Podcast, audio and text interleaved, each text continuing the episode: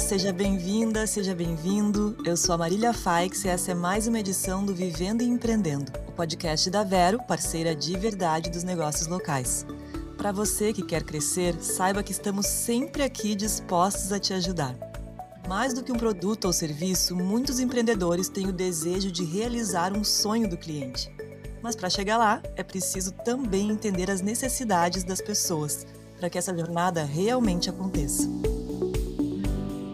E hoje a gente vai falar com a especialista em realizar sonhos, a doutora Mariângela Badalotti, ginecologista e diretora técnica do Fertilitar, Centro de Medicina Reprodutiva, que já ajudou a conceber mais de 6 mil bebês em 35 anos de história. Seja bem-vinda, doutora Mariângela, que alegria de ter aqui com a gente. Obrigada por estar aqui também. Olá, Marília. Primeiramente, quero agradecer a ti e a Vero por esse convite e dizer que é um prazer muito grande estar aqui contigo no Vivendo e Empreendendo. Que legal, doutora, a gente fica muito feliz. E em 2022 o Fertilitar comemora 35 anos. E é uma história e uma sociedade também muito longa, né? Como é que isso tudo começou?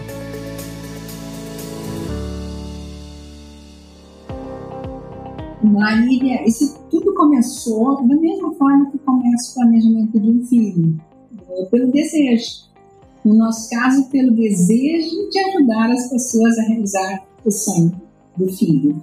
Antes da reprodução assistida, os tratamentos da infertilidade eram muito limitados e conseguiam ajudar uma parcela muito menor do que hoje das pessoas que tinham dificuldade para engravidar. Ah, porque a gente tinha limitações de tratamento clínico, cirúrgico e mesmo esses não atendiam nem de longe a toda a população que precisava de ajuda. Então isso era uh, frustrante para a gente, né, não poder ajudar tanto quanto a gente gostaria. Até que em 78, nessa época eu estava ainda na faculdade, uh, nasceu o Louis Brown. Então foi aquele boom e o mundo inteiro se agitou em função desse nascimento. Nossa, o que é isso? Bebê de probeta? Como é que isso é possível? Como é que se pode fazer? E na época o Petrarco, que é, que é o meu sócio, era meu professor e ele se dedicava a essa área e eu gostava muito dessa área. Então eu terminei a residência e fui para a Itália né, fazer uma pós-graduação em endocrinologia ginecológica e infertilidade. Era com certeza que eu queria trabalhar na minha volta.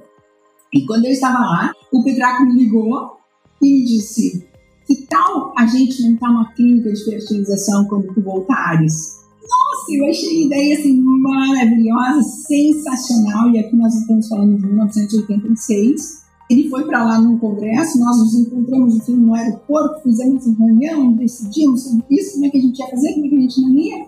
A partir daí, eu dirigi toda a minha parte de formação para reprodução assistida. Voltei em 87 a gente criou Fertilitar, que hoje já tem 65 anos então de trajetória. Nasceu o filho então? Nasceu, que começou pelo desejo. E vocês têm como mote serem realizadores de sonhos, né? Como é que é isso para vocês? Como é que vocês se sentem nesse papel e em que momento vocês se deram conta também de que isso deveria se unir a uma lógica de negócio também?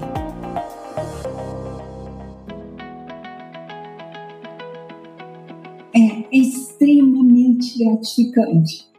Assim, ainda que a gente trabalhe com uma média de sucesso de 50%, porque é isso que as tecnologias nos dão, esse 50% é tão gratificante, mas tão gratificante que nos faz querer crescer, mas mesmo dentro dessa limitação, vibrando uh, a cada resultado, a cada conquista, uh, realmente vivendo intensamente esse sonho esse índice de sucesso já foi muito menor lá atrás, na época do começo, essa chance de sucesso era de 5%, até a gente chegar a esses patamares atuais. E sim, a gente teve que empreender, a gente virou uma clínica, a gente virou uma grande clínica, uma das maiores clínicas do Brasil, mas uh, a gente não entende isso como um negócio, sabe? A gente toca, vamos dizer assim, com visão muito mais assistencial do que como visão comercial. E talvez por isso uh, dê tão certo, né? porque assim, o nosso foco é assistência. Claro que a gente sabe que isso é um negócio, mas a gente entende que a melhor maneira de tocar o nosso negócio é focar, é priorizar a assistência. E vocês foram também pioneiros, né, com o primeiro bebê de proveta do Rio Grande do Sul, que nasceu com o trabalho da clínica. Como é que essa conquista e como é que vocês lidaram com os erros e os acertos nessa época? Como é que essa conquista impactou o trabalho de vocês? Bom, foi sensacional. Foi o nosso segundo ciclo e deu certo. Para ter uma ideia, esse procedimento foi feito em três, no dia de, São, de Santo Antônio. Tanto que quando saiu o HCG positivo, a gente foi comemorar na churrascaria de Santo Antônio em homenagem a essa conquista. As coisas lá atrás eram completamente diferentes do que são hoje. Para a gente conseguir o instrumental, os aparelhos e até meio de cultura, placa, tudo que a gente precisa para fazer esses procedimentos, era de uma dificuldade extrema para se obter. Às vezes a gente tinha até que recorrer a meio de mercado negro, assim, para conseguir um material para poder trabalhar. Conseguir comprar uma estufa, nossa, demorava meses para conseguir importar uma estufa e ter condições de trabalhar. As estufas que hoje são completamente automatizadas, algumas, como é o Embroscope, que é a estufa de última geração que a gente tem aqui na clínica, que filma o desenvolvimento dos embriões, naquela época, nos primeiros tempos, as estufas eram completamente manuais. Muitas noites eu passei sentada no chão quando tinha oscilação de energia elétrica, porque essa oscilação podia desajustar a estufa. Se tinha embrião ali dentro, a gente não podia correr esse risco. Então, a gente passava a noite sentada dentro da estufa, cuidando para ver se não variava pressão, nível de CO2. Então, assim começou. Naquela época, os medicamentos não nos davam grande chance de planejamento dos ciclos. A gente tinha que fazer aspiração de óvulos às duas da manhã, às três da manhã, às quatro da manhã, quando a gente tinha que fazer dosagem sanguínea de hormônios três vezes por dia para conseguir assentar a hora de captar óvulos. Né?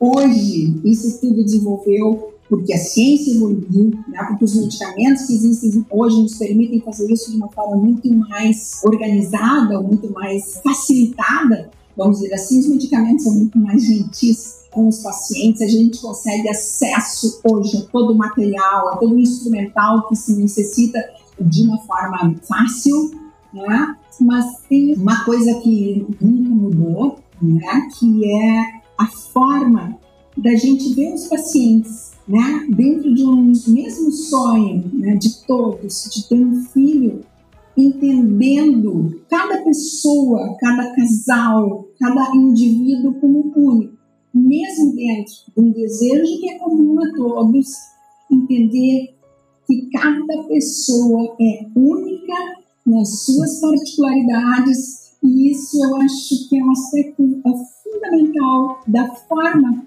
de fazer o que a gente faz assim como acolher, entender valores dessas pessoas, colocar essas pessoas dentro do seu contexto e avaliar isso como um todo e não só como uma trompa fluida, um testículo que não funciona bem, mas colocar as pessoas no seu contexto, dentro dos seus valores, entendendo que não é um único, acho que o que nos trouxe até aqui. E doutor, acho que tu já falou um pouco sobre isso, né? Mas qual que é o legado que a Fertilitar quer deixar? E qual conselho você daria para quem quer criar uma empresa com esse propósito de realizar sonhos? Eu acho que legado a gente já deixou bastante, né? Assim, da nossa história. Então, o primeiro bebê de reprodução assistida do sul do Brasil. Nós tivemos o primeiro caso de gestação retirando o espermatozoide do epidídimo da América Latina.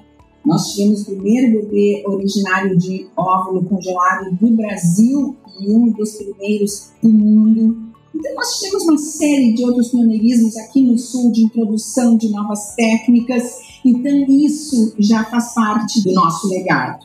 Mas nós queremos, sim, deixar como marca continuar sendo sempre um centro de excelência né, no tratamento da busca de maternidade e paternidade, tratando a infertilidade, preservando a fertilidade e, além disso, a gente quer difundir conhecimento né? produzir conhecimento, que é outra coisa que está no nosso DNA, né? se envolver com a formação de outras pessoas, sempre dentro dessa visão de particularizar cada paciente. Então, o que nós queremos deixar no futuro? A marca de uma clínica que seja uma referência internacional em tecnologia reprodutiva e produtora de conhecimento. O conselho que eu daria para quem quer empreender, primeiro, que se coloque empreender na área que está o seu sonho, seja ele qual for. Que acredite no seu sonho e que corra atrás, que faça o que precisa ser feito, porque tem muita coisa que está longe de ser fácil, né? mas que faça o que for preciso ser feito para realizar, para buscar, para concretizar, para empreender o seu sonho. E chegou a hora da dica Ban Ricardi. Conhece os benefícios fiscais que sua empresa tem direito ao se cadastrar no PAT?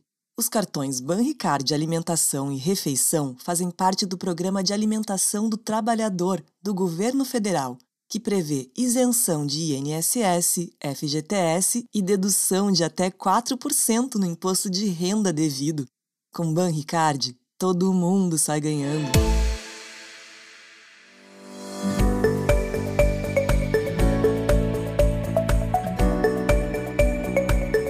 Muito obrigada, doutora Maria Ângela. Muito inspiradora essa conversa. Bom, né? Alguém que gera vidas, que ajuda as vidas a existirem, né? E realiza sonhos. Fala sobre isso com muita propriedade. Obrigada mesmo. E agora, queria te pedir para deixar o teu último recado para a gente, antes de terminar de verdade. O meu recado maior é acredite no sonho e que trilhe o caminho para buscá-lo. Dificilmente um caminho se trilha sozinho, né? Um caminho se trilha acompanhado, pelo menos acompanhado, como diz aquela frase, a gente vai mais longe, e entendendo né, que todo mundo é importante e único para que cada um de nós concretize seu sonho. E hoje o Vivendo e Empreendendo fica por aqui. O podcast que te deixa por dentro de tudo o que rola no mundo dos empreendedores é um oferecimento da Vero, parceira de verdade dos negócios locais. Se você quer mais informações sobre empreendedorismo, siga a Vero nas redes sociais no arroba Seja Vero. Eu sou a Marília Faix e te aguardo no próximo programa. Até lá!